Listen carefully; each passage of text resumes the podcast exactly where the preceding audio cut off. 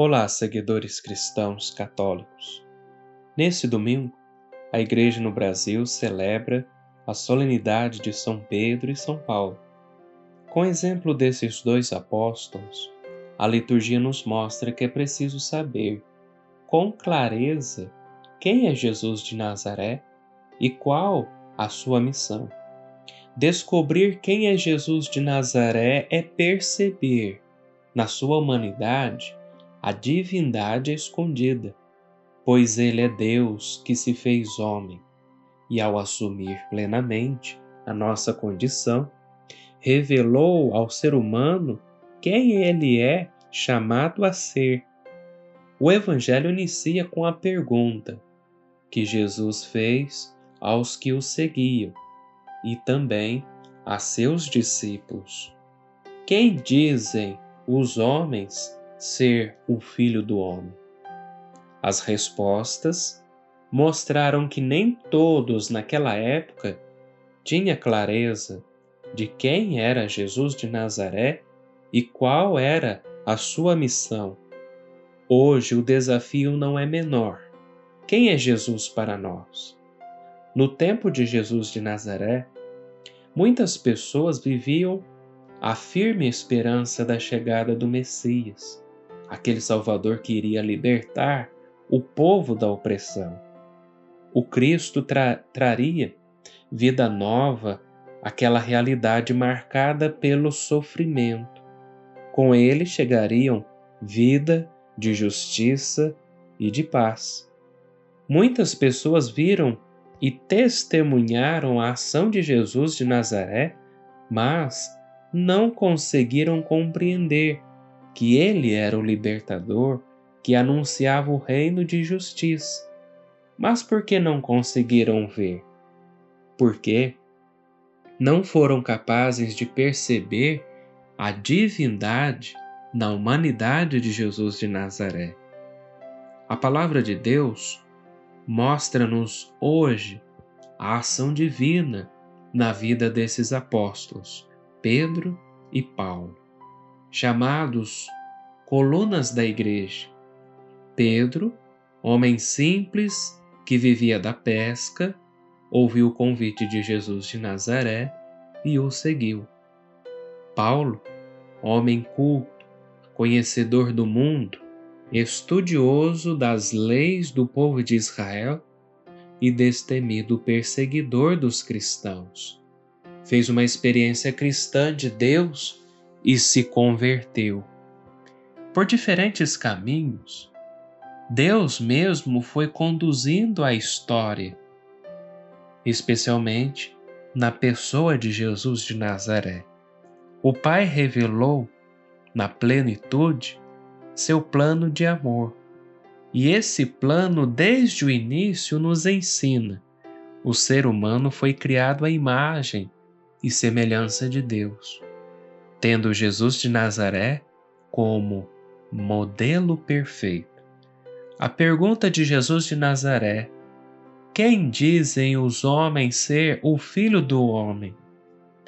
Pedro, como um porta-voz dos discípulos e da comunidade que crê, respondeu, sem titubear, que Jesus de Nazaré era o Cristo, o Messias, o Filho de Deus. Pedro, ao assim dizer, revelou a todos aqueles que ali estavam e também a nós que Jesus de Nazaré era aquele esperado há tanto tempo, o ungido do Pai que faria o reino de Deus acontecer em Israel. E Israel conheceria a libertação.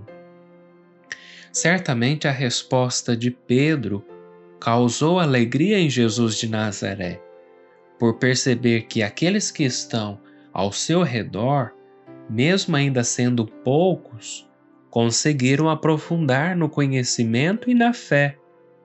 Se alguns diziam que Jesus de Nazaré poderia ser Elias, Jeremias, até João Batista ou algum dos profetas, Pedro afirmou que Jesus de Nazaré é muito mais que esses. Ele é o Filho de Deus vivo. A beleza e a sabedoria da resposta de Pedro, porém, não foram fruto do seu entendimento, de seus estudos ou de suas análises sobre Jesus de Nazaré. Reconhecer Jesus é o Messias, que Jesus é o Messias, é dom do próprio Deus e possível somente pela ação do Espírito Santo. Só assim Pedro pôde e acolheu para professar a sua fé. Descobrir quem é Jesus de Nazaré é descobrir também a missão de cada um de nós, cristãos e cristãs, que deverá ser vivida e testemunhada no nosso dia a dia, seja lá onde quer que nós estejamos. Existe a tentação de acharmos que a fé nos leva a viver fora do mundo. Esse é um grande equívoco. Jesus de Nazaré mergulhou com todo o seu ser em nossa humanidade e em nossa realidade para nos indicar que o mundo deve ser assumido e santificado por nós. Jesus de Nazaré recuperou a criação de Deus que o pecado havia manchado, mas hoje ele conta com cada um de nós, fiel discípulo, para continuar a obra que começou. Pedro e Paulo são exemplos de abertura à graça de Deus e de comprometimento com um mundo melhor, cada um a seu modo e com sua fraqueza, foi capaz de colaborar com a Santa Igreja. Assim também nós, conscientes de nossa dignidade, bem como de nossas limitações, somos chamados a ser discípulos missionários de Jesus de Nazaré e testemunhas do valor da vida.